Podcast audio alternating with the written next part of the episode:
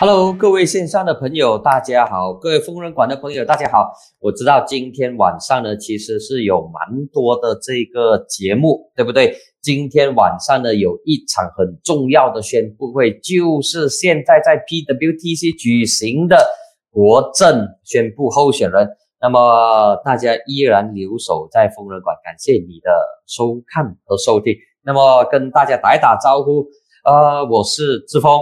我是馆长，那么终于回到来啊！其实我很想每一天都做做直播啊，但是这个量工作量太大了，所以啊，所以呢，我就选择议题以及选择人物来跟大家做直播，来谈一谈大选的课题。那么朋友们，赶快把这个视频给分享出去。那么今天呢，我们来谈一谈一个人、一个党跟一个趋势，一个人。一个党跟一个趋势，而这号人物呢，就是今晚的嘉宾，他是原任公正党阿罗萨的国会议员明凯。你好，志峰馆长。OK，好，明凯，我刚才 刚才就说，今天晚上呢，我们用一个小时的时间来谈一个人，就是明凯，然后谈一个党，公正党跟一个趋势，而这个趋势呢，就是呃马来政治还有马来西亚政治发展的一个趋势。那么就从 一个人开始谈起。那么明凯，你在十月二十二号的时候，你先在你的飞书公告填下说啊，你没有被没有被重新委任。那么呃之后呢，就有发生一些东西，包括你讲说呃这个华人的这个议席数越来越少。不过这个东西我们留在第二个部分，我们来再谈一谈。那么其实你是在什么样的情况之下，你收到说 OK，Thank you，拜拜。谢谢你的这个服务，你是在十月二十二号当天收到的呢，还是更早之前？然后你选择在一零二这一天宣布，你是在怎样的情况之下？是党通知你呢，还是怎样？是当天呃早上收到通知，只是我处理了一些工作过后，我晚上才 post 咯。因为呃收到通知过后，我需要处理很多紧急的事情，比如说一些啊 order 了一些旗啊。衣服啊，或者一些东西需要暂停啊，啊，一些啊 order 了的东西，或者在 design 的东西，我我不可能让我的工作人员一一直在做着浪费的东西，就要暂停。那么也通知了一些啊在准备着的工作。那么处理好那个事情过后，当然自然就会有很多人询问，所以我才啊把那个啊来龙去脉交代清楚咯。啊，那么至少大家清楚知道，OK 啊，我没有上阵。我的名字没有在任何的手机，那么啊，那个一些工作我们可以暂时停止。那我一些要停的一些一些需要收拾的啊，就开始处理咯。啊，所以那个只是一个正式的通知啦，我不可能等到全世界去去去拿瓦迪卡的时候，我才告诉我的那些工作人员讲说你需要暂停嘛，已经把工作做完。那不好意思，当然是要提早通知，让大家啊做好心理准备。工作也暂停，那么过后我就晚上才 post 那个啊正式的一个呃官宣咯，啊大概是那么是嗯，那么是呃党中央是呃总秘书还是他的老二 老 f i z 还是呃其他的？啊更高层啊？最高层的啊最高层。OK 最高层明白了明白了，那么呃没没有给出什么其他的原因哈？那个时候没有。嗯，那么那呃，其实也没有说讲原因也没有意思啦，就是啊有这个结果我们就接受了，只是原因是过后听到啊大选局主任在回复媒体的提问的时候，他才讲出原因，我才知道的，所以我才觉得我就就啊对不起，是我肤浅哦。哦，那么其实。看你的这个文稿，你好像是有一点点的这个呃泄气，我不知道这个词对不对啦，有一点的这个不满。其实你是怎么看呢？啊，这个呢，我们就来到这个整个大趋势，因为呃，确实有发现到说，越来越多的这个传统上的这个华人议席，慢慢的被强调。这个东西发生在任何政党之前呢，我们都。关注在马华，因为马华呃跟乌统的这个关系是一个强一个弱嘛，所以乌统就抢马华的这个议席。那么同样的，呃，我们来看看在在野阵线方面呢，也有一些的这个传统的一般上过去都是由华人候选人上阵的，比如说行动党的就有文东，然后还有邦义，呃，邦义，哦，对对对，以前叫社党，现在叫邦义，呃，王建明，然后小一站，那么文东呢就是黄德，然后那么这一些东西，它它是一个趋势来的吗？还是因为呃人口结构的变化导致没有办法？那么如果人口结构一直在变化下去，华人从过去的三十多八千，现在跌到二十五八千，那么一一接下来也它的人口也会一直下跌，一直下跌。那么这种情况会不会说，呃，到最后非穆斯林的一席、非华人的一席只能够看马来政党的施舍？它是怎样的一个情况呢？你觉得？其实，嗯，当然可能之前大家在一个呃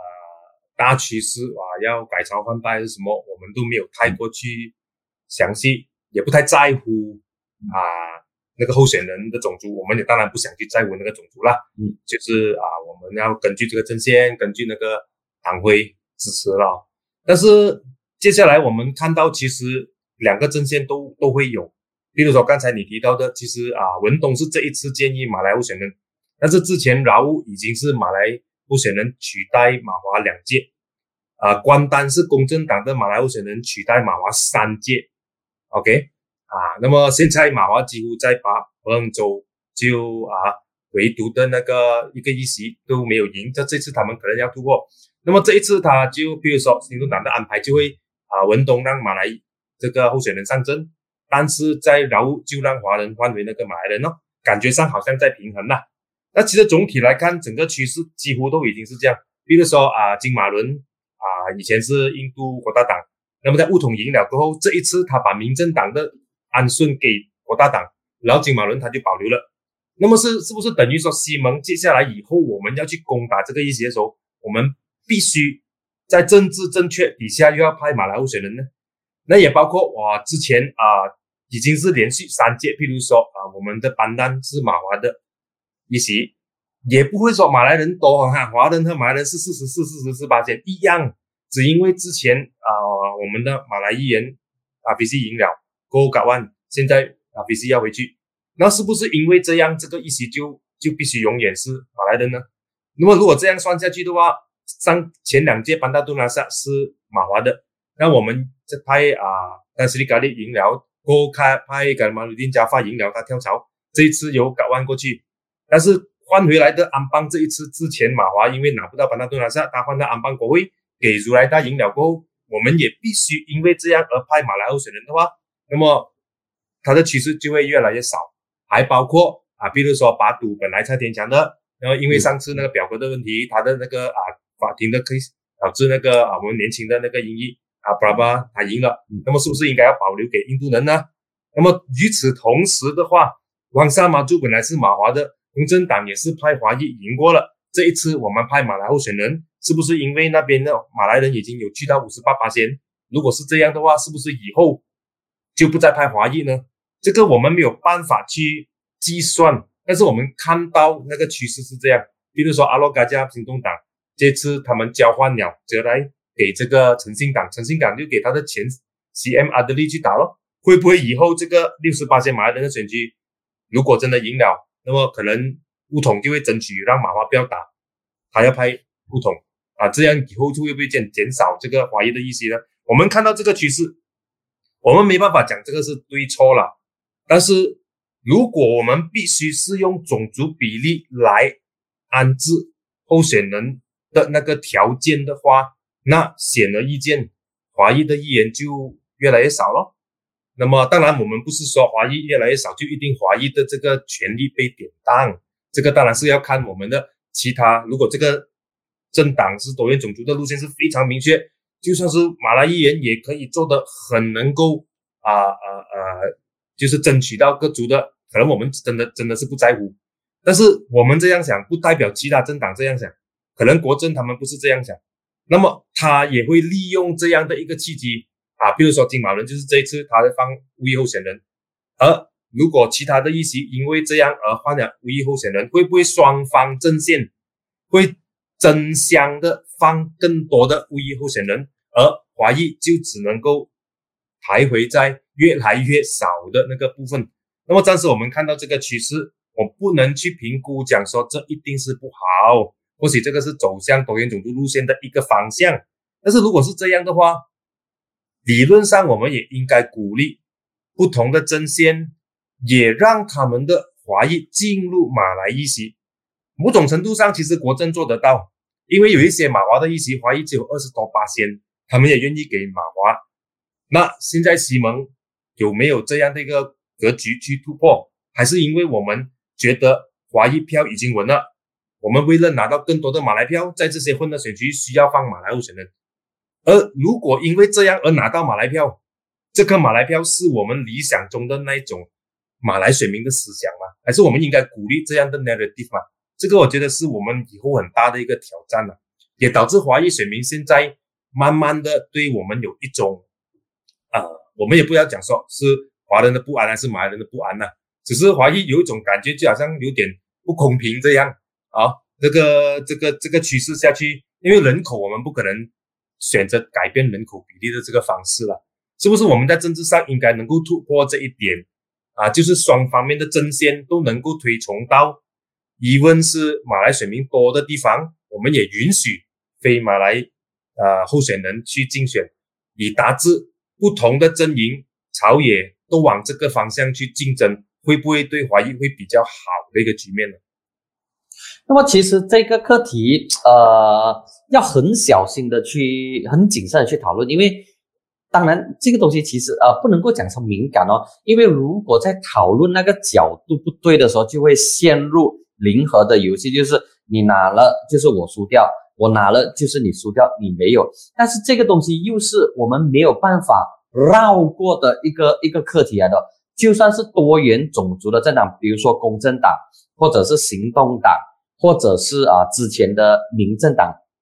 都有出现这种情况。那么我觉得说这种情况呢，是不是因为呃选区划分的这个问题？所导致就是一个选区当中出现太多单一的族群，当然，呃，有相当部分，比如说乡区是没有办法绕过这个问题的。那么在城市地区跟半城市地区，由于选区划分的这个原因，导致某一个族群集中在某一个地方，并没有划出更多的这个没有根据人口。导致票票不值的情况，这是第一点，我我我我看到的。而另外一点呢，就是马来西亚的呃政党跟民众在投票的时候，依然是跟着肤色、跟着种族来投票。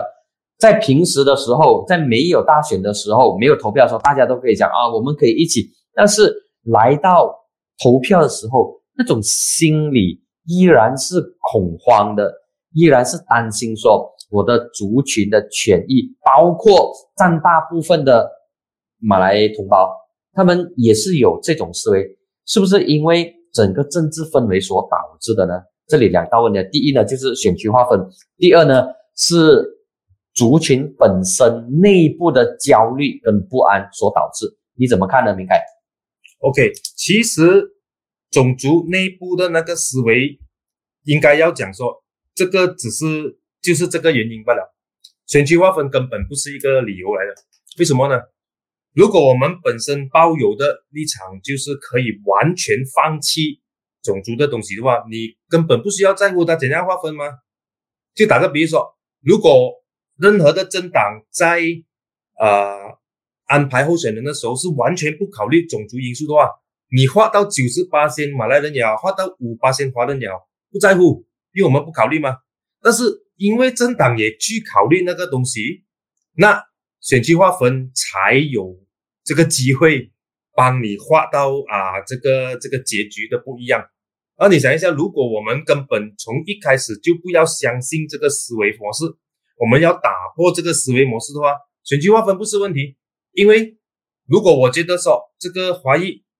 是可以去去去被各族接受的话。你划一个五十八线马来人选区，我给他去；你划到九十五八线的马来选区，我依然给他去。这样才叫做我们不在乎种族，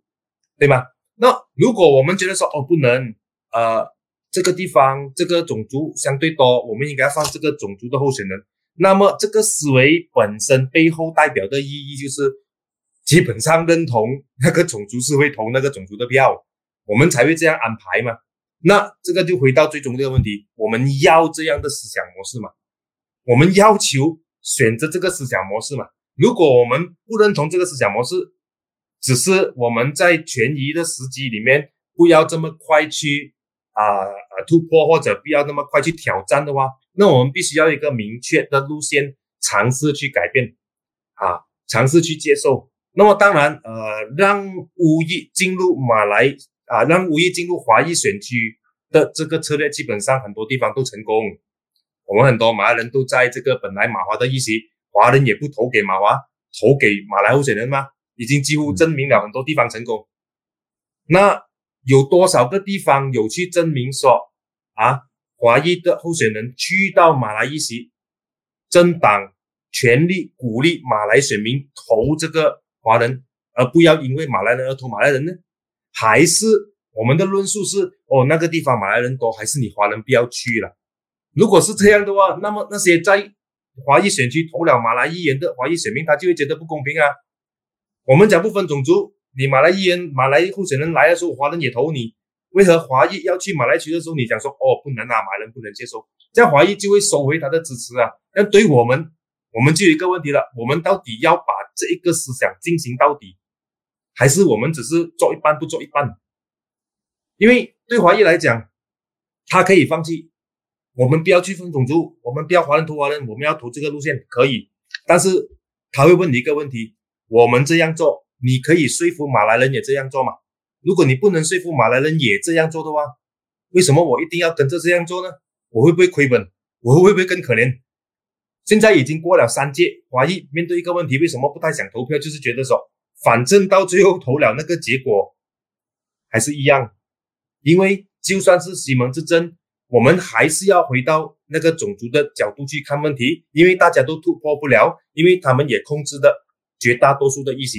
那对华裔来讲，我投了和没有投，编了和没有编，结果是一样，他才不要投票。这个是现在华裔的心态，啊，也导致我们不能不啊重视这个趋势的改变。那么，呃，那么在这种情况之下，是不是说没有出路了呢？因为零和心态还是在那边啊。如果听你这么讲的话。呃，前景好像是不太乐观哦，因为占国内大大多数的这个群体，呃，没有办法做出这个调整。那么，如果只有其他族群做出这个调整的话，是不是会打回原形呢？所以就是呃，嗯，它这里有两个部分，第一就是，呃，如果那个选民本身，马来选民本身没有准备改变，OK，嗯，那我们要不要改变它？还是我们要选择跟随这个这个路线，不要去挑战这个路线。嗯，为了要得到那个选票，关键点在这里。那么这里是因为我们假设马来选民不接受，而我的论述是马来选民不 care 你这个东西，他事实上是可以接受的。事实上，为为什么？为什么你会这样讲？马来选民是可以接受的，因为我记得之前访问过你的时候，你有讲你在玻璃市的这一个例子，就是他们能够接受说，呃，非马来人或者是非穆斯林融入他们的社会，跟他们一起吃饭，跟他们一起生活，然后他们能够接受你，是不是说，呃，马来社会其实并不像外人所想象的这么 exclusive，其实他们也相当的 inclusive，他们并不像想象中的这样排外。其实排他不是排外，这个也不是呃所谓的这种文化习俗的问题。有时你会可能觉得说哦，文化上他可以接受，一谈到权利他们不能，这个某种程度上是对。但是我们不妨看一下，为何在呃一些单单像上一次单中 BI 补选，单中 BI 补选四十多八千的呃呃华裔选民啊，接近五十多八千的这个马来选民的地方。那个马来选民是投给国政的马华候选人哦，那个是华人哦，华人投给这个啊土团党当时的啊马来候选人哦，那么是不是他一看到有马来人、华人，他就会投自己种族呢？其实不是。那么既然他可以投国政马华的华人的话，那我们就要找出他可以接受华裔的原因在哪里，然后从那个角度去突破。也就是说，他们不是天生下来就只是跟你用种族来区分。马华证明他，那国政也证明他放一个二十多八千马华的啊华人的区，他放个马华的候选人，他也拿到马马来人票哦。那在我经历过北部的这个马来选区耕耘了过，基本上我觉得说马来选民其实可以接受。你敢敢就是在一个地方就放那个华裔候选人在那边，但是依然用我们的这个哈拉邦的标志也好，他还是他要投就是会投的。就包括回教党，如果他真的是放一个华裔候选人在他的马来区，但是用回教党，他也是拿到马来票吗？那么我们在多大程度底上打想要突破这一点，我们其实没有几乎没有尝试这个东西，我们几乎没有尝试，因为每当一到一个地方有相对多的马来人的时候，我们都倾向于放马来候选人。那如果是这样的话，其实我们背后的逻辑是什么？我们的背后逻辑是我们认为放马来人比较能够吸引他，而如果理论上的确是如此的话，那我们要问我们自己：我们认同吗？这个方法，我们是要走这个路线下去吗？如果真的是要走这个路线下去的话，那么结果就像刚才馆长你所讲的，华裔就越来越少啊。我们要接受吗？因为我们都也接受那个思考模式嘛。如果我们不要接受那个思考模式，我们就要找出路。找出路，今天我就讲说，基本的马来选民可以接受，OK。怎样让他接受，甚至可以投不同政党里面的马来人？马来人可以投不同政党里面的华裔。我们要做到那一点出来，那我们才是为这个呃呃多元种族真正打下一个公平的基础。而我的经验是，马来人可以接受，嗯，可是没有我们的政党没有尝试做这一步啊。我们只是一直派马来人去华裔选区，因为觉得那边我们可以拿多一点马来票。我们几乎不敢派华裔选民去真正马来人多的地方。你没有试过，那你懂不能？那么，呃，有哪一个政党会有这个尝试的这个心态呢？当然，行动党有说啊，他会派呃华人去马来人占多数的这个议席去打。但是我们看到的反而是一些华人相对比例比较高的一些让呃马来候选人来来上阵，要增加他的这个多，要淡化华人的这个华裔的这个色彩。那么讲回来，又回到原本的这个情况啊，这个东西是个我觉得是个死循环来的啦，就没有办法没有办法突破。那么回到来，我的问题就是哪一个政党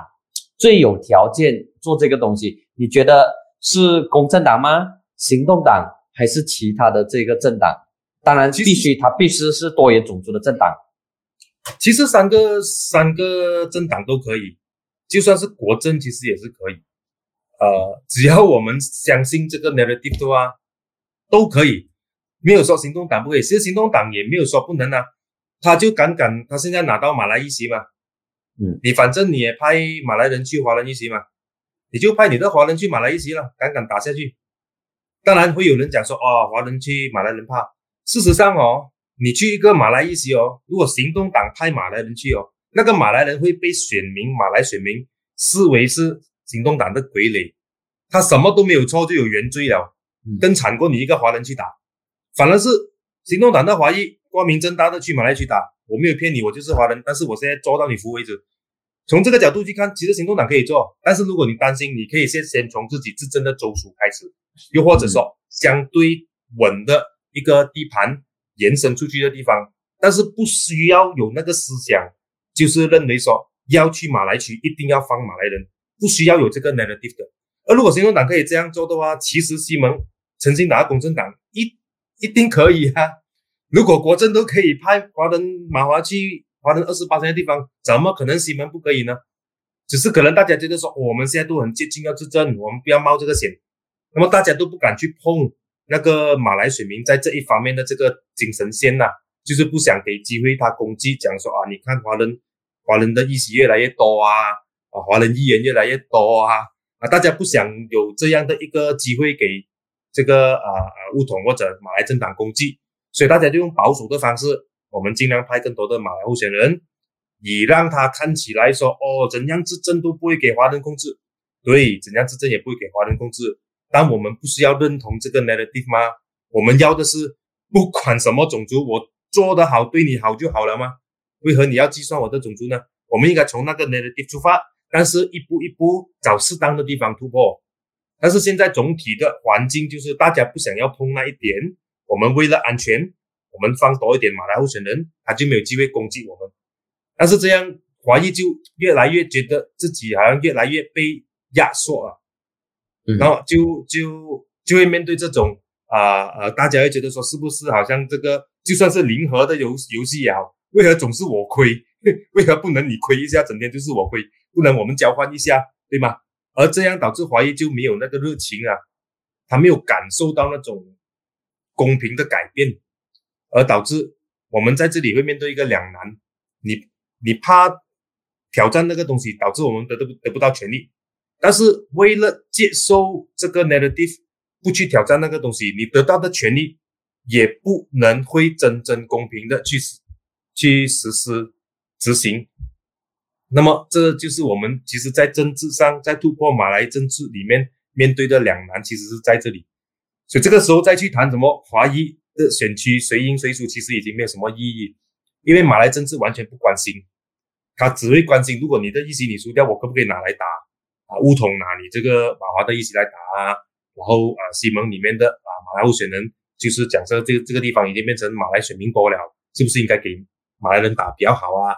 我们这样这样下去的格局就会变成已经现在是这样了。我看可能这一届下去，公正党的华裔国会议员就应该少过十个了。就算你赢也是少过十个，更何况你输的话，那这个多赢又怎样去体体现出来呢？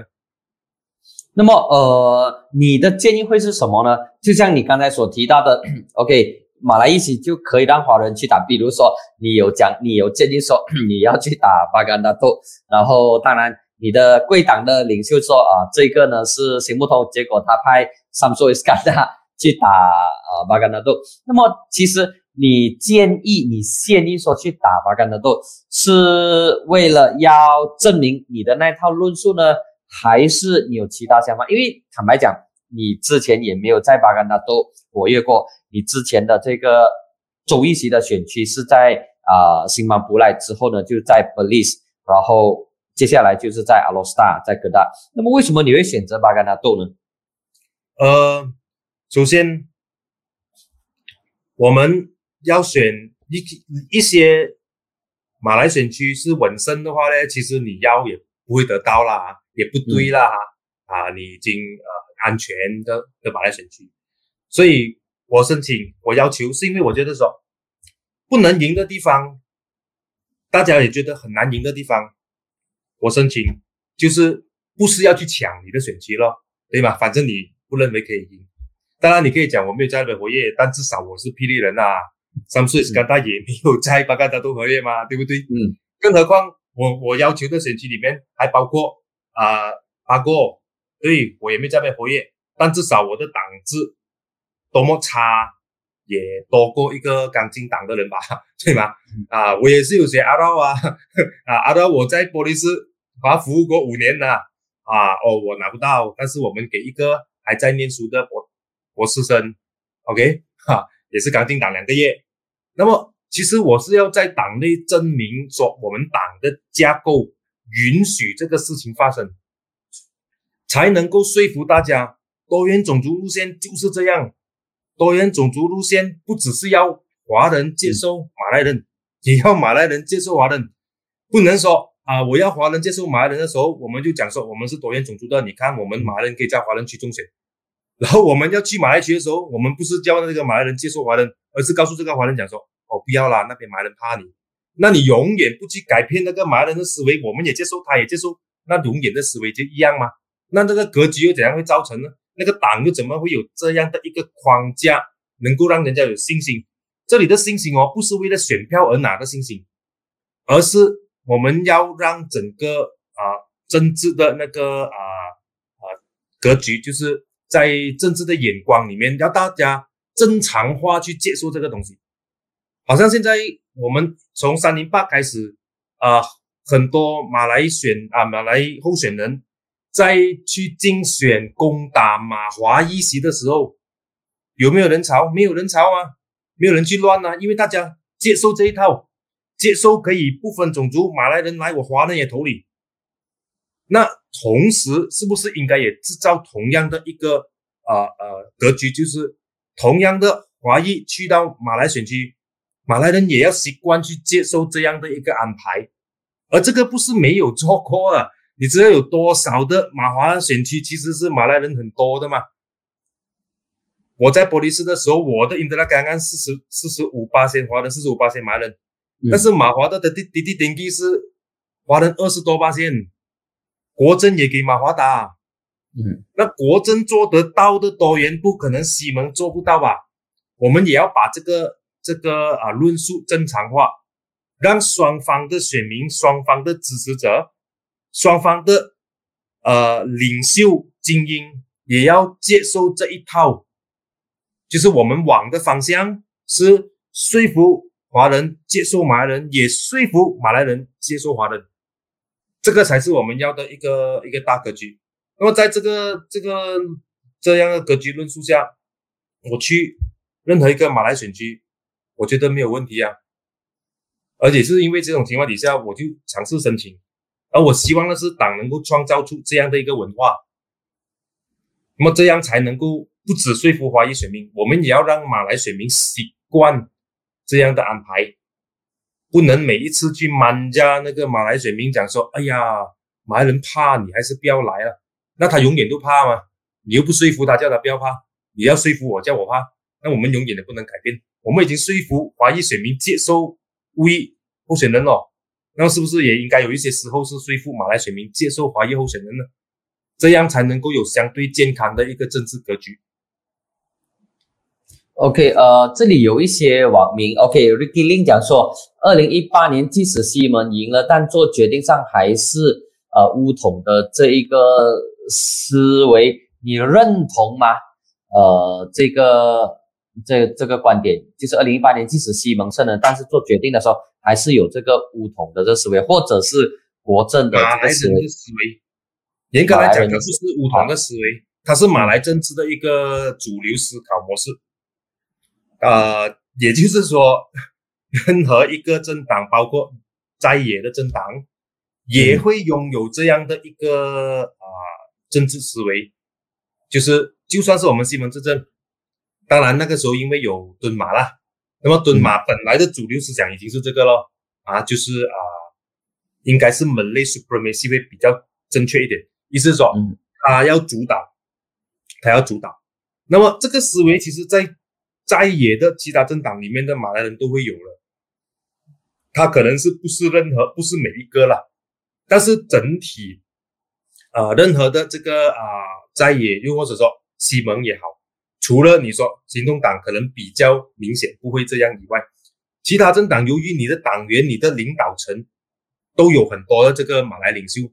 他们就算自己多么开明，他也不会立刻去在这个时候。直接突破打碎所有这个啊，他们啊这个马来人主导这个思想，也导致今天我们如果这个做政府的话，没有没有新的政府会立刻挑战那个东西，好，这个也导致就算是说 OK，那个时候再加上是敦马他是主导这个政权，那么他也会选择那个路线，哦，所以他主要不是说不同的思考模式，它是马来政治的一般的思考模式。当然，马来政治的思考模式不是直接体现在啊种族主义的政策，不是，它其实也包括很多啊，譬如说对于这个啊经济援助的啊判断呐，啊这这一方面的需求啊的要求啊，会会比较不一样。也就是说，今天谁当政府？讲一个最简单的例子啊，今天谁立刻上去做政府了？大概也没有人会立刻停止所有的一马援助金，对吧？啊，对。那么那个你可以讲是乌统的思考模式吗？其实不是，是马来政治的一贯的一个思考模式。所以我们没有办法在啊政权替换的时候立刻做到这一点。那如果你问我的话，我会倾向于说，至少在格局上，它会有允许的空间。那么它允许的空间的条件，必须是政党在竞争的过程中，必须真的抛弃那个种族主导的那个思维模式。要不然的话，你靠那个主导的模式上台的话，你自己不会打破它。所以在这种格局底下的话，其实就像那个网民所讲的，就算这个时候啊，直接我们真的执政，但是你不可能赢三分二了，你可能赢一点点了，你也不可能一下子推翻以前这个啊呃这个物统也好，国盟也好的一些政策，尤其是当他们提到比较关系到马来人所关注的 subsidy 啊这些东西，大概很难一下子去改，这个是。我们将会面对到的现实咯。嗯，OK，刚才我们从一个人谈到一个趋势，那么跳跳了一点点，我们回到来公正党的这一次的呃这个调兵遣将，那么可以看到说，呃，确实是有一些不同。我不晓得是不是因为新的署理主席上来之后，呃，想要有更大的这个发挥空间。当然。呃，我知道我这个问题问你的话，可能有点尴尬啦。呃呃，你就尽量看你能够谈多少，或者是你如何去看这一次的公正党在调兵遣将。当然，他还没有公布完所有的这个候选人。不过整体上，我先讲我自己的这个 我自己的这个看法跟感受。那么，呃，我第一个感觉呢，就是诶，有一些的这些候选人其实还不错的，但是。被换掉，那么一些原本是由华裔上阵的这些议席，刚才比如说有提到的这个呃旺沙马就，那么这一些东西呢，公正党都没有给一个很好的一个解释，OK，没有给一个很好的这个解释，所以会让民众在还没有提名的时候，而这些民众呢其实是公正党的支持者或者是同情者。那么他在他们心里面呢，就会产生一种呃一种想法，说，诶，到底公正党是怎么样的这个部署的？OK，公正到底是打什么算盘？那么同样的，在行动党方面也有这个有也有这种情况。不过我们不谈火箭，我们谈公正党，所以这个是民众的这个第一个第一个感觉，我自己的第一个感觉。那么第二个感觉呢，就是。没有看到太多新的、年轻的、专业的这种呃，能够议政的一些领袖，就是说比较有知名度，然后形象好的，从外面能够 import 进来的这些似乎都没有太大的这个感觉。我不晓得我的观察是正确吗？呃，明凯，你的看法？OK，首先调兵遣将那个我很难。我也很难讲，因为自己我自己也不懂啊，因为可能他们有不同的计算或者考量啊，或许不方便透露或者怎样呃。我打个比喻，譬如说啊，在行动党陆兆福评论这个文东黄的的那个啊改改变，他有提出一些数据啊，讲根根据调查支持率等等啊啊，那个是个别的案件呐。那么在公正党来讲，基本上没有一个统一的一个。准绳到底要怎样？所以我们也没办法。我打岔，我打岔一下，我打岔一下。上届的时候好像是 Invo 有进行这个调查吗？然后这一届有没有 Invo 有没有进行这一方面的调查？还是有没有呃使用外界的这个民调的这个机制呢？呃，我们本身有自己一套的一个啊机制，在啊之前的这个周选已经开始使用，在罗佛的时候啊，嗯，那么就是我们自己党员可以通过我们的这个联。联络方式一直去联络一些啊选个个别选区的选民，然后那个那个问答的那个答案会交到总部，他们会去啊分析分析说支持率啊，对候选人的支持还是对党的支持啊，那个那个相信是其中一个考量了啊。那么有没有用其他的？我相信应该是有，可能有参考几个，但我很难讲说那个决定是 based on 那个东西啊。因为我们很难从这这最近的一些调动里面看到一个统一的界限。所谓统一的界限，就是说，假设我说，呃，攻打区部党制输掉的话就没有的竞选的话，那么理论上有一些议席是应该区委主席可以竞选啊。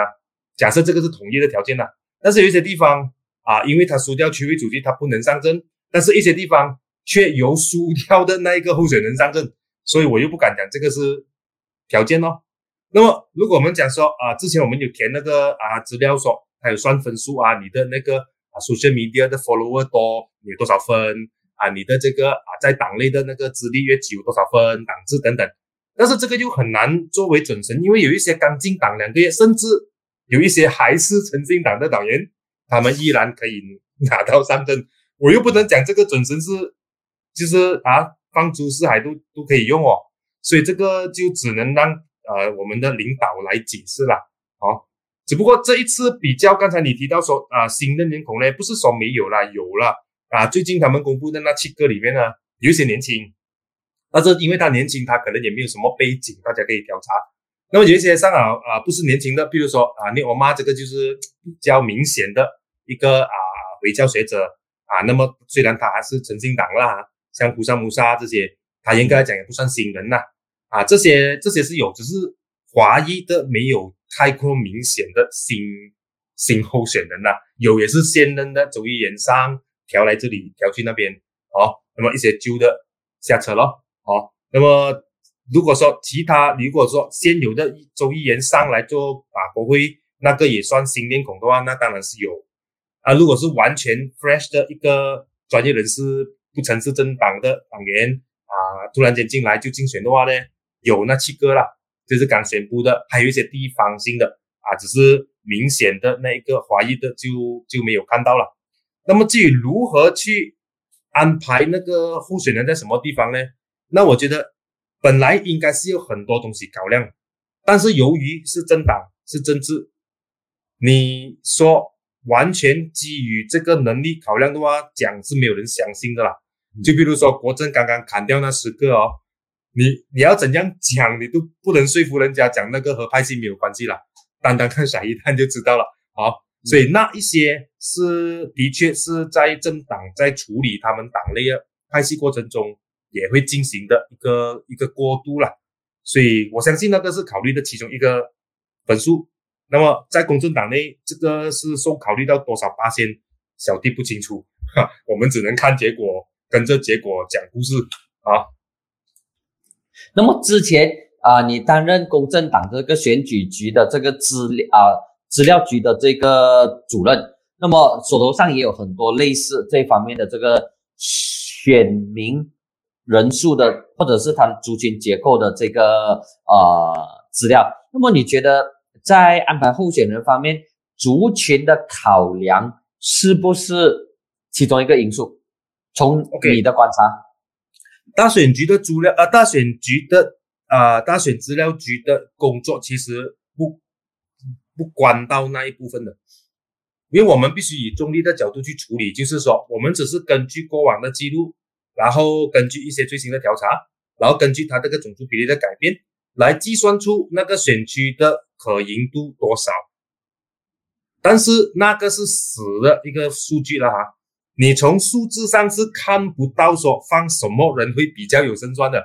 没有的那个要讲也是假的哦。我们只能讲说啊，这个它的数据改变了啊，我们会比较说这个地方的马来选民支持率普遍多少，这个普遍比较低，比较高。这个只能够是说，可能我们觉得一些地方它是呃呃这个边缘选区，那么我们是不是需要考虑放一个比较重量级？又或者说一些是相对安全的区，我们是不是如果有一些人我们要保住的，我们就放他在这个地方啊？但是如果说要假设那个候选人个人的任何的改变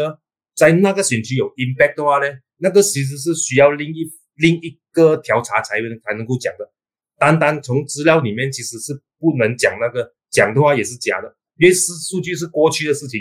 我们没有办法从那个来预测你放什么人他会比较好。OK 啊，那么他只是在参考说这个地方他来来去去都是比较边缘的，那我们可能在做决定的时候啊，优先选这个选区打，然后优先放些什么人啊，这个才是啊大选局资料局所做的基本工作。但是决定其实也不在。啊，资料组，因为我们是做资料而已，所以如果这个地方我们说他的胜算比较高，这个地方胜算比较低，拿上去，那么党中央的决定可能他会觉得说胜算比较低的，我们派一个强人去，又或者他觉得胜算比较高的，我们要保这个人，那个只有做决定的人知道他基于什么，因为这个是人为的因素，没有这个机制可以真正决定他应该排在哪里。我们不是用电脑排版来排候选人的啊，所以那个那个那个数据只有他的一个一个 limit 啊，我们没有办法告知的那个做决定的考量是在哪里嗯，OK，好，那么呃，我们谈了一个人、一个党、一个趋势之后，那么最后一个部分呢，我们来谈一谈 整个这一次大选的这个整体的趋势。呃，你你自己的观察是怎样？因为这一次。有三个阵线，国政、国盟跟西盟。那么大家的感觉就是这是大混战的情况。那么最新的呢，就是国政今天晚上宣布他们的候选人，然后 MIC boycott 应该是一席谈不拢，拿不到他们的这个一席，所以 MIC boycott。所以呃，这三大阵线，国政、国盟跟西盟，其实对一般民众应该如何去理解？这一次的这个大选呢，除了我们常听到的乱呐，呃，不想要投票啊，宁愿睡觉啊之类的东西，那么其实这一场选举对你来说，它最重大的意义是什么？我觉得它最重大的意义并不只是选五年一次的这个政府而已，它应该是一场让全民参与的一个民主运动。然后选出谁当政府固然重要，但它并不是最重要的。最重要的是，在这个过程当中，我没有缺席。那问题是，一般的选民不会从这个角度来说，我没有缺席很重要。他们觉得说我缺席也无所谓。那么从你的角度，明凯，你觉得说这一届的第十五届全国大选，它的最重要的意义在哪里？其实每一届的大选都可能有不同的这个取向啊。呃，我们也没有办法讲说。这一届特别它的重点在哪里？因为每一次的投票方向都有不同的考量点啊。当然啊，比如说二零一八西门之争的那一次大选，对华裔来讲，他是几十年来最有机会接近换政府的一次，所以他那个时候基本上就是投党不投人，因为就是觉得说，反正这个政府国政政府投了这么多年，也没什么改变。那么就觉得华裔受到不公平对待，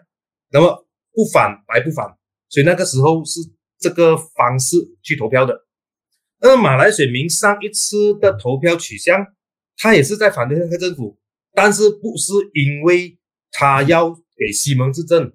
而是他觉得我不要 GSD 啊，我觉得说啊生活难过，但是你又骗这样多钱啊啊，他才去反。好，所以。方呃，这个这个呃方向好像一致，但是路线是不同的。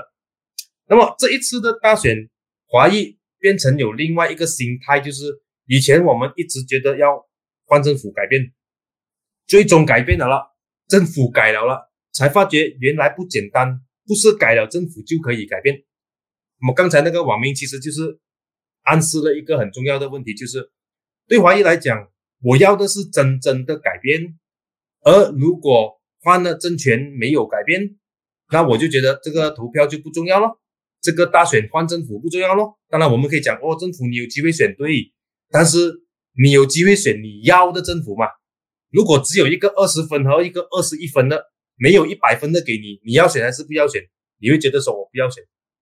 那么为什么华裔会觉得如此呢？因为回到刚才的问题，华裔很多他想要的改变两个字公平。在所有的马来政党里面，这个几乎就是他不想给你的东西。那对华裔来讲，我选你任何一个，你都不想给我这个，那你还叫我出来选干嘛？对吧？啊，除非我自己有能力能够做得到。那看来看去，能够赢的都赢完了，都做不到，他就气馁。所以华裔现在是活在这个这样的环境，他觉得不投又很不甘心，但是投出来那个结果又好像几乎告诉你，你投了结果不会有大改变啦，你最多是维持现状啦。那他就少了那个热情，这个是华裔的部分呐。那么马来选民在这一次的大选，其实有很重要的一个啊分水岭，或者说我们可以看到的趋势。我们可以从这次大选来证明一最重要的一次，就是是不是啊国政不统，马来人已经要抛弃他。其实从之前的周选，从二零一八到之前的周选来讲啦，就算是国政赢，事实上他的票没有增加，这个是正确。也就是说，马来选民基本上是不要乌统了，啊，可以基本上不要了。那么他不要乌统的情况底下，他有其什么其他选择？华裔选民在投票的时候，他会想说：啊，我我我不要这个，但是我投你另外一个也赢不到，也做不到政府，我们找一个可以赢的。他不是直接对他是要投的那个啊，你这个人很好，但是你不能赢啊，他的想法会是这样。但是马来选民不需要这样，因为他们不担心谁做政府，只要不是西蒙做政府，OK，他不担心哪一个马来政党做政府的，他不担心。嗯所以就算国盟现在好像是跟国政是同一个政府的话，他会觉得说我不投国政，我投国盟，我也是投政府。又或者说国盟是反对党，他好歹也是一个马来反对党。啊，如果这个国盟不像是马来反对党，我就投 GTA 不装。对他来讲，投完这些都不要，他才选西蒙。但至少我们可以证明说，如果国政不统已经是无可避免的在堕落，在啊这个啊消灭的情况底下，那么马来选民他移开乌统所做的选择，将会是我们以后研究的重点。那从之前的周选，我们看得到。他们比较倾向于国盟，当然那个是因为国盟还做着中央政府啦，所以如果现在解散了，乌统这里大量砍他那个啊呃里面派系的人，然后国盟这里土团又选择跟伊斯兰党，伊斯兰党又选择跟土团合作，那么在这种情况底下，如果那些马来选民依然选择抛弃乌统的话，那么大致上可以可以看到，国盟在某个程度上已经建立了一个新的架构。就是让马来选民确认了我们反对党或者乌统以外不一定要投西蒙这样的一个思考模式，而如果还可以成功国盟执政的话，那么可能接下来西蒙的真正对手是国盟，不再是骂国政了啊。那么现在马来选民他严格来讲他不太要乌统，他又不见得想要回教党，不见得想要伊斯兰党，那问题就来了。土团党，他并没有说特别讨厌，他只是还对西蒙不太有这个吸引力了，他还在游离着。所以一些地方，如果他的游离去到非常分散的话，那么当然西蒙可以胜出了。比如说一些华裔四十五八千、五十八千的地方，你的马来选票怎样分，可能分多几个，真的是啊，西蒙可以赢。但是像北部这些地方，华裔基本上二三十八千。那么投票率再减低的话，那么马来选票其实倾向西蒙的。上一届我们才拿到二十五，吉打南部才拿到十五，那北部拿到三十以上是因为蹲马。所以如果这里的马来选民他们现在过去国门或者伊斯兰党或者土团的话，那么基本上华裔选票一些地方你集中不集中也影响不到了，因为。马来选票可能四十五八千，四十五八千或者四十五八千，四十八千，你只拿到五八千，那么必须要至少拿到整二三十八千的马来选票在西蒙，你才能够在这种情况底下主宰那个结果。但是上一届我们只是拿到二十多，在吉打，在雪州才有三十多以上，在东海岸我们只有五到十八千，所以可能国门会崛起成为一个。很明显的一个国政以外的选择，而如果他这个能够解决了马来人的所谓的忧虑的话，他可能就不再考虑西西蒙了。OK，当然，如果马来选民比我们想象中更加的啊 progressive 的话，就是啊，他完完全全可以不在乎马来政党。OK，他不要看那个政党是不是马来政党什么，他觉得这个政党有前途啊，多元种族我接受的话。啊，那么我们才会有更加更加好的生存空间，要不然我们赢来赢去都是赢到一个呃呃呃华裔的选区。我们要想，我们当然可以讲说，哎，我们赢到八十多席的话，我们最有机会做政府，对。但是如果我们赢到，假设了哈，假设我们赢到八十多席，你要跟谁做政府？你要跟乌统做吗？不要。哦，我这个不能啊，本啊这个什么什么啊，本阿门啊，我们不要。你要跟国盟土团党做政府吗？不要啊，这个本干的。你要跟伊斯兰党做政府吗？不要啊，这个极端的。你剩下哪里？剩下东马不了吗？而东马就首选跟威国珍合作吗？所以严格来讲哦，国真国盟只需要赢到七八十个议席，他们最后就可以做政府。我们要做，你就要赢到一百多才能够做，要不然我们就是赢到八十多，到时跟伊斯兰党合作，华裔选民又不要啊，跟乌统合作，华裔选民也不要，要的话你我们也被骂，我们也不要接受，要吗？我们现在讲说没关系，到时我们只要做到政府，不能哦，到时人家就讲哦，我们又登哦，那要赢就赢够百多，因为我们知道东马优先。会跟国政合作，不是跟西盟合作，因为他知道我们在东马跟他是竞争对手。而另外一个最有可能发生的就是，国盟现在打，但是他在玻璃是击打，是用这个国盟的旗，但是在吉兰丹和登嘉楼是用伊斯兰党的旗。OK，那么在这个跳反跳槽法令底下啦，他们赢出的一席啦，在东海岸的啦。要算是伊斯兰党的呢，还是要算是国盟的呢？这个是蛮蛮取巧的一个课题。为什么呢？因为假设国政他的 rating 可以赢到呃六七十席的话，他加上东马，他已经接近百多了。那个时候伊斯兰党是造王者的话，他可以放弃国盟跟这个国政合作，对他来讲没有问题吗？马法干那些呢？马来人大团结，嗯，而那个可能性会发生。那种情况底下，他就抛弃土团党。那我们也不可能在这种情况底下找土团党不一定合作嘛，对不对？哈，他要合作，他也肯定要做首相嘛。那我们就是强大的反对党了，要么就要赢到过半。但是我们的对手不需要赢到过半，因为他们今天骂来骂去，最终他们够选票，他们是可以合作。他们的选民不会反对比较党和乌统合作，他们不会反对的，拿到政权就可以了。但是我们的支持者会反对，我们的支持者会认为说。宁愿不要做政府，也不要跟本干的合作啊！所以接下来的局面最有可能发生的是这样：那我们除非我们赢到过半，要不然的话，我们就是 stagnant 在八九十个议席。那么只是没有反跳槽啊，有反跳槽法令就没有这样多的跳槽，这样而已。哦，一些一些选民会基于这个可能性做出不同的选择，在地方上做出不同的选票选择。我们还没有计算本庄。本庄在北马会有一点点的啊支持者，尤其是在吉打啊一些地方可能帮到我们，一些地方也可能会害到我们，暂时没有办法很明确的算出来。OK，呃，这里 Steven 但有问说，呃，主导马来选民改变的主要因素是什么？主导马来选民改变的主要因素是什么？然后啊，对，另外一个呢，就是现在 PH 没有老马跟瓦雷善。那根本拉不倒，拉不到保守派选民的选票，根本 PH 根本带不动。这里有两大问题啊，第一呢，就是主导马来选民改变的主要因素是什么？来，你先回答这一题。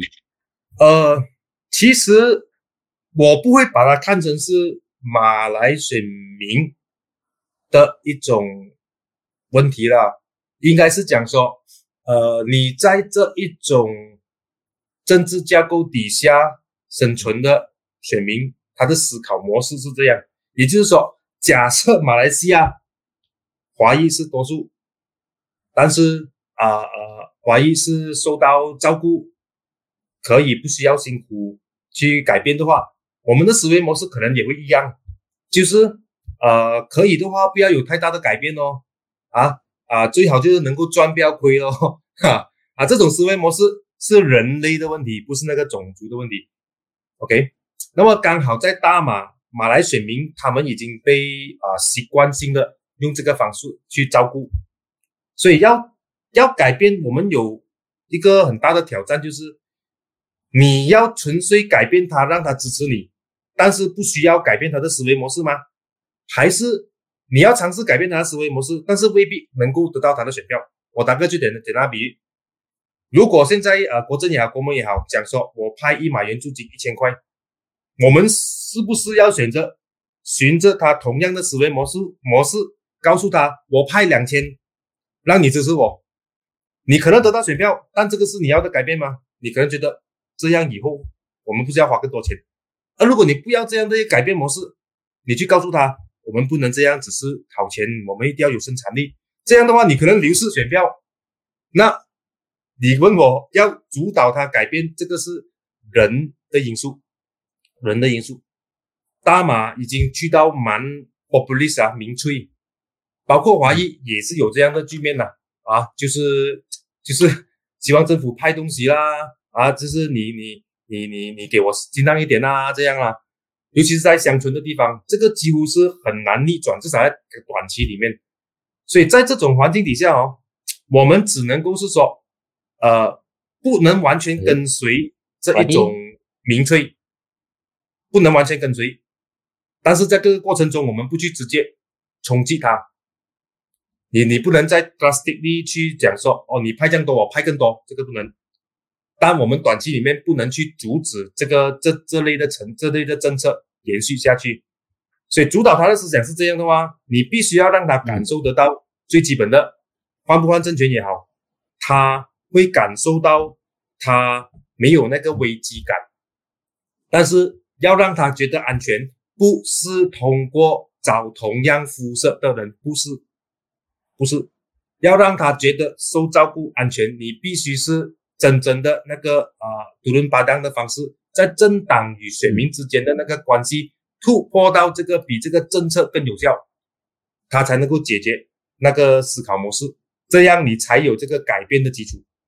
那么第二个问题，你讲说这个啊呃保守的那个。选票哦，事实上，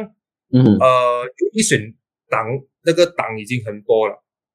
他也不见得是说啊，那个票被分出来的一定是保守的选票。OK，嗯，我们反而比较担心的是保守的论述，保守的论述。今天如果你有四五个政党，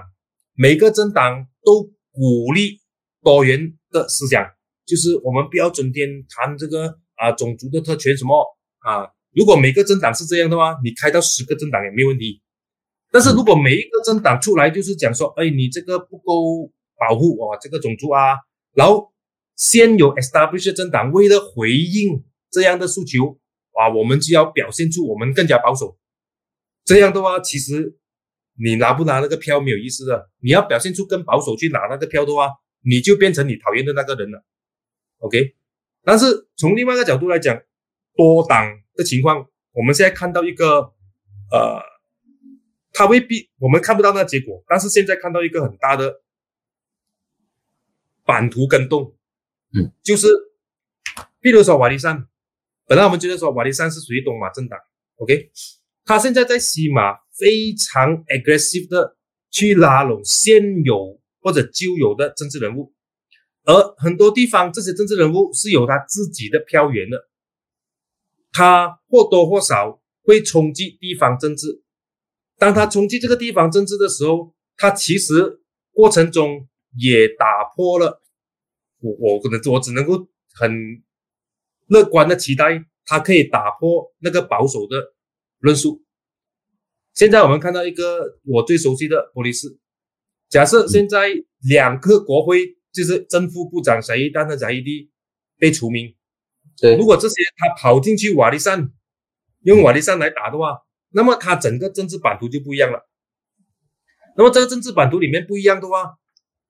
最主要是他的论述在哪里？如果他们论述没有跑一个保守的方向的话，他事实上是好的，他事实上是好的。而西蒙说不定还能够在这种情况底下突破。OK 啊，那么之前瓦利山一开始他只是拉那种呃。华裔啊，或者非乌裔的选区，但是慢慢的现在他一直拉这个啊马来议员啊马来选区来提。OK，最后的是就是所谓的呃呃本庄某一个程度上它是代表保守势力，它成立的 GTA 啊其实是有包括布加沙还有这个啊布沙阿布加沙这些这些小党本来已经有了，只是他们没有凝聚起来。OK，那么可能在这个。这个游戏过程中，哈，呃，这一些保守的小党，他或许在一些地方说不定会帮到呃西蒙赢，也不一定，又或者害到西蒙输也不一定。他可能性在这里，比如说啊，阿罗斯塔啊，阿罗斯塔其实本庄因为他是敦马的这个家乡这里，所以他肯定会竞选，竞选的是大都海利，我也见过他。那么如果他竞选的话，他基本上拉的是之前他在土团的时候的那一些选票，因为由于出来竞选普里卡丹的是伊斯兰党，土团党没有竞选，那些票被他拉去。那我们要怎样去评估那些票？上一次在在西蒙。这一次本来很有可能跟着布里格丹去伊斯兰党，却给本庄拉去，那他可能也帮到我们，也可能害到我们，因为我们不懂他拉到多少。所以在这个这种格局底下，他可能很地方性的会有不同的效果，不同的效果。他可能在柔佛，他拉到的本来就不是我们的票啊，那他可能拉呃不同的票啊，那可能就帮到我们。啊如果他在这里，他拉的是之前土团党的票的话，他可能减少了我们的多数票。那么他可能在一些地方在选举的游戏上导致那个结果不一样。但是我们比较担心的是，这些政党的出现，他们在拉票的基础是以这个保守的论述，嗯啊，那么就会让一些我们以前传统的两线制里面，一般上反对现有执政党的话，他就选任何一个反对党。就算是以前啊，一些地方华人没有行动党投，他回教党他也投啊；又或者一些啊，华人地方的马来人他没有回教党投，他也投我进，只要我不要政府，OK。那么这些小党的出现，在政治的这个呃呃丢力里面呢，他不太可能成功了，不太可能成功赢到一席或者执政，但是他可能会鼓励更多保守的论述去讨论，变成政党之间。争论的课题，嗯，这个会拉扯到一些现有的政党，甚至现有的多元组织政党被迫要回应一些比较保守的论述，而导致我们可能在政治的议题上趋向保守，嗯，所以这个可能会影响到以后的格局，未必是因为他选票或者议席问题，而是那个论述的取向。OK，好，那么呃，有网名 Alexander On，他就问你，外面明凯想问问你，那你本身觉得公正党里的年轻华裔领袖在党里还有机会吗？你觉得呢？呃，当然，公正党还是一个相对相对有机会的平台，如果比较起其他的政党啊，只是说，呃，以现有的格局来讲的话。可能华裔的成长空间会比较受限制，因为我们如果你每一个州去算的话啦，譬如说我们在罗佛州向来是打两个州，呃，一个国会啊，华裔啦。那么在呃跟这个土团党分开了过后，我们几乎拿了一大半土团的议席，但是华裔依然是竞选一国两州，下一届甚至变成一国一州。那么啊，马六甲我们增加了四个议席，但是华裔依然是竞选两个，也没有国会啊。那么，比如说这几打我们竞选啊一个国会，三个啊华裔的主席，公正党啦不算行动党啦。那么很有可能固定，或许可能会有些危险输掉。那么可能以后就更少了。而如果阿罗斯塔不小心输掉给伊斯兰党的话，就可能以后就更加。没有机会给华裔。假设这个啊以后的路线是我们不太敢让华裔进入马来区的话，那么大概就只有华裔取代华裔才能够上。意思是说，我这个新的华裔要上，你必须要找现有的哪一个华裔把他拉下来，他才能够上。因为新的位置，就算是还没有赢的，如果是不同的伊斯兰党的马来人的华人也不能去的话，那你唯一可能上位的。就是取代现有的华裔咯，这样的话，我们的空间可能会比较小了。当然，我觉得其他党也会面对这个问题，你包括行动党，他们有一些议席，他们也要鼓励更多的巫裔上来啊，到到台面，所以也可能相对的压缩了。说不定最多空间的或许是诚信党吧，如果他愿意允许华裔选民去任何一个伊斯兰党的选区的话，或许他那边会有更多的空间的。但是在党的架构里面是被允许的，只不过。选择的那个策略或者那个方向接不接受这一点，如果不接受的话，的确华裔成长的那个空间会慢慢压缩。对，诚信党其实诚信党是一个多元种族的一个政党啊，它并没有特别强调说它的这个党员是马来人或者是穆斯林，只不过我们对他的印象就是哦，你是啊 past 啊 past 是贝汉巴蒂，就是从一档分裂出来的，所以你那一套呢就是一档的那一套，其实不是啊。诚信党里头有一个华裔的中委，就是胡方桥。那么他还有其他的，嗯啊，对，我我不知道，我不知道他今年会不会出来啊，中委中委，但是啊，他是中委，呃，我不知道他今年会不会出，今年会不会出来打了？他上一届应该是打，上一届还是前一届吧？前一届打 A 档啊，打 A 档，那时候是代表回家党的时候哈。对对对对对，哦，呃，因为你看，对，你看他们拿到阿罗加加也是给阿德利，他拿到单中比艾马娃的，但是他给穆达达，嗯哼，所以咱们其实华裔摆在是应该有空间的，只是对于党敢不敢突破那一点，如果大家都不敢突破那一点的话，其实所有的政党华裔的空间都是萎缩而已，包括在国政里面。嗯，哦，这个，哦，这个是一个，呃，可以说是一个不太健康的一个趋势吧，但是又没有办法，还没有想到一个办法能够很好的去去突破它，对不对？我我自己是相对的比较，呃，有一点点的这个悲观吧。你呢？从政者应该要积极，要很阳光的，对不对？你觉得这个并没有想象中的太糟糕。我对选民是很有信心的，我对马来选民很有信心的，马来选民可以接受我讲的。问题是你有没有这个机会去证明？没有吗？啊，他只是讲我只是可以的。哦，你回来打，我讲对不起，我不能做这个决定。我对马来选民是有这个信心，他们是可以接受的。当然，你说经历了六十多年的这个政治格局。他在突破方面就不能一蹴而就了，你不能一下子要做，你必须是按部就班。但是重点是现在没有看到很明显的那个 political view 敢突破这一点。这样下去的话，其实如果我们还要用那个种族比例来算的话，那么就刚才那个网民所问的咯，华裔的成长空间只有越来越小了。你只能期望以后的这个啊，无裔候选人是真正开明的咯。你只能期望他是这样，因为你已经不能取代他。如果是这样的话，就比较被动了一点了。但是由于我相信马来选民严格来讲是可以接受的，所以我比我比较会倾向希希望说服啊西蒙也好，什么党也好，做出那一点长远的投资。我们要改变的不是那个意思，是马来选民对华裔在政治上的不同的认知，我们必须要突破一点。不能让他对任何的华人，他的思考模式都是一样的。他这样思考我们的话，我们不能活在一个同样的社会了。我们必须找一个机会突破他。OK，好哇，今天节目进行到一小时多了。那么问你最后一道问题，这个问题呢是范围有点广。那么呃，你觉得来届大选马来西亚的马来选民会如何投票？马来选民会如何投票？啊，这一届，那么我们可以分城市、半城乡以及乡区。那么，呃，根据地区来，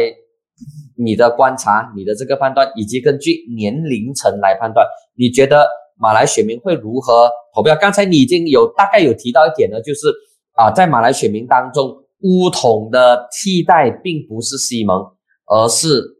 国盟。那么这个东西，我相信蛮多人会认同。就是在马来选民当中，国盟是乌统的 alternative，还没有轮到西盟。那么这一次马来选民会如何投票呢？如果根据城市、半城乡以及乡区，你自己本身的观察，呃，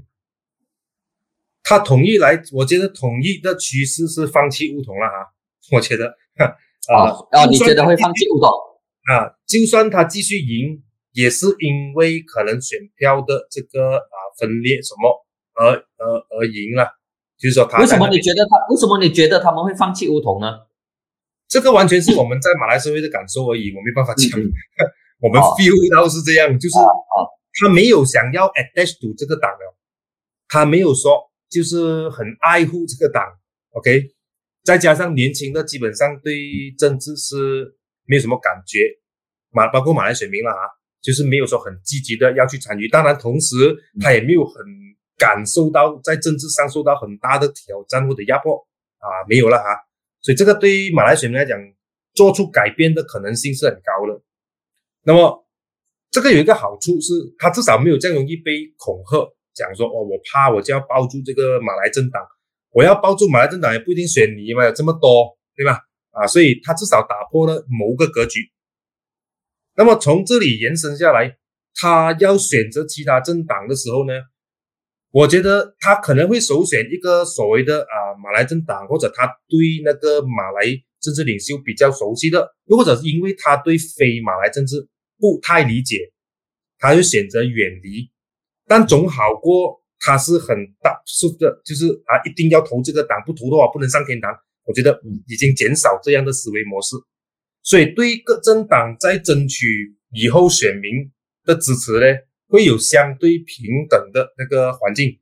再加上一些州政权的啊不不一样啊啊，这个政权是这个政党啊，那个政权是那个政党啊，所以会相对的有比较公平的平台了。那么从这个平台开始。我们要怎样去从这个政治里面拉扯，把这一些马来选民拉去比较倾向于相对我们认为开明的那个路线？那我觉得以后会在这一方面比较有多的争议性。那么过程中就会有出现一些保守的声音，尝试拉扯他们回去。那么比如说，如果国政和国盟都尝试成立多元的路线的时候呢，就会有这种 GDA 啦、本庄啦这些。来展现出自己比这些大党更加保守，来拿着这一小部分的这一些选票。他就算他不做政府也好，他如果能够在一些地方有了一些议席，他可以威胁你这个大的政权。所以假设下一届呃，大家没有，大家真的是没有一个多数了哈，你八十多，我六七十，你五六十，一个一党二十多席的话，他就已经可以成为造王者。那他也非常的乐意，只是做那一部分就可以了。他不需要尝试把自己变成是一个全民的政党，他不需要，因为这个格局没有要求他成为全民的政党。你要当全民政党，你去当，然后你就是因为要做全民政党，你拿不到这一个保守的选票，我只要拿着这二十多席保守的选票，我就可以主宰你的政权，因为你怎样都不会愿意跟他们合作啊。因为变成以后可能会有更多更多，除了选票以外的这个计算以外，也会有更多政党之间的博弈。那么大家可能会更加讨厌政治啊。嗯，那么呃，马来选民刚才你就提到了，整体上他们就是 anything，but I'm not APU。他不太不太会倾向乌统，除非乌统有很大的改革，形象上了。你说突然间开地上去做主席的话，我难讲啦，对呀。如果现有的格局，我觉得呃，乌统不太有吸引力了。而国盟国盟的优势是因为他现在至少他还算是一个政府了。国盟有一个很大的危机，假设某一定不在，那他整个党可能在呃总体的吸引力方面就会有一个很大的落差。至少那个贝加不是一个领导性的人物了。嗯。而现在伊斯兰党。就是尝试利用现在土团的剩余价值来壮大他自己。我壮大我了，你不生存是你的事。告过后，我就拿你壮大给我的这一部分去跟乌统合作，因为你怎样也不会跟西蒙合作，西蒙也不会跟我合作。我现在伊斯兰党先利用这个国盟这个标志，尽量吸取你土团的票。你赢不赢是你的事，我的赢过后。我就跟乌统谈，我发干那些呢，乌统也相当乐意，只要土团死就可以了啊。那个局面我觉得很大可能性会出现。那么那个时候我我们可能会相信是回到比较三年前，在啊这个啊我发觉刚开始成立的时候的那一个局面啊。当然土团党如果能够消失是最好了，不是因为我们不喜欢他，而是我们要。让马来选民有一个很重要的讯息，就是通过背叛选民的这个阵线是不能够生存。你让他生存，那他永远都背叛你。嗯，所以乌统也不要土团党生存，伊斯兰党也只是想要利用他，那我们更加不希望他可以生存，对吧？啊，那么只要土团党不生存，伊斯兰党拿到他要的东西，他就可以跟乌统合作。那我们可能还需要一大段时间来磨摩擦那一个另外一个政治的啊啊过程呢？啊，可能那个是我。至少我我自己感觉得到可能性，但是不见得我们的那个吸引力会弱，因为对马来选民来讲，现在他并没有很强烈的依附在任何一个政党，所以我们不是拿不到这个票。我唯一担心的是，你要用什么论述来拿这个票？如果我们要用相跟这个呃国门国政一样保守的路线来拿这个票的话，对我来讲，我干脆不要拿，因为你拿了。你不能不像他这样做同样的东西，嗯，你只能坚持你自己的这个多元的路线，我不要保守路线，你一定要跟他，你我们要相信那个保守的路线会让他倒，让那些选民真诚的接受多元路线才过来，但是这样的话你就不能不能期望有短期得到政权哦，因为短期里面我们看不到他可以很快的放弃保守的这个思维模式。其实马来政治是一个非常重要的一个问题，可能在十一月十九号 Triple One 那之后，当成绩出来之后呢，我们再再请你上来。不过在结束之前，在放你走之前，最后一道问题啦，这是真的最后一道问题了。你觉得公正党在这一次的这个大选当中会丢失多少个议席？当然，如果我我我知道说行动党他他的顶峰已经在那边了，四十二席，一些行动党的领袖。心里面也已经做了最坏的打算，可能会丢失三到五席左右。呃，公正党根据你的这个判断呢，我们必须要承认，现在二零二二年不是二零一八年有这个 perfect storm 有完美风暴的情况，有老马让马来人安心，有 One MDB，有 GST，有拿吉有 Rosma 这些课题。那么这一次是完全没有这些课题。那么呃，你觉得公正党啊？最糟糕的情况会去到哪里呢？是不是到二零零八年三零八的情况，还是二零，还是二零一三年的情况？它应该不会少过二零一三年的情况了，因为总体的选民结构啊，总体的选民取向也在改变。因为本来年轻选民在那个，因为我们的主要的那个支持率是在中中层阶级，就是三十岁以上的。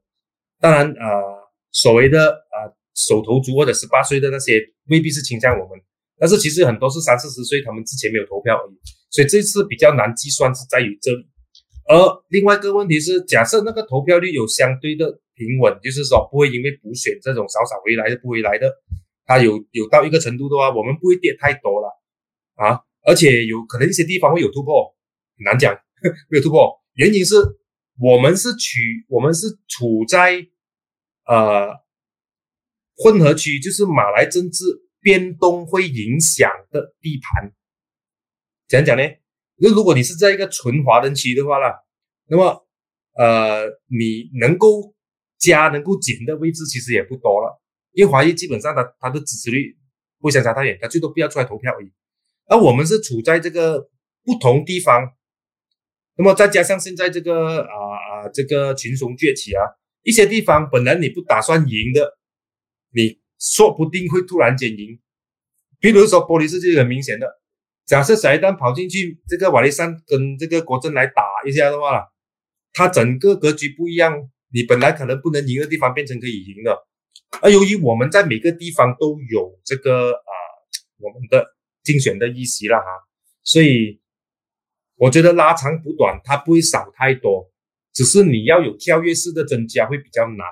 因为我们之前已经碰到差不多是该赢的都赢到七七八八，其实主要也是赢马华的一席啦啊，不同的一席我们赢的也是那种三十八千华的呢，所以你要再进一步突破，可能它是一些呃不是总体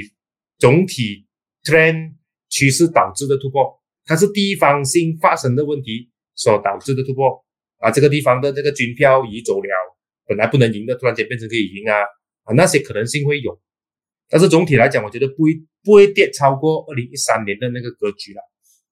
啊，应该还可以有中流砥柱了。啊，如果真的是太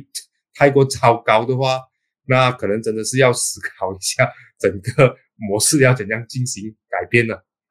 对，如果是呃比二零一三年还要糟糕的话呢，可能呃安华就要真的是要想想是不是真的要隐退了，然后负起全部的这个责任。不过这些东西要等 Triple One Nine 十一月十九号之后，我们等票箱开出来，我们才来讨论。那么今天晚上非常谢谢明凯，呃，你的这个时间，还有各位线上参与的朋友。那么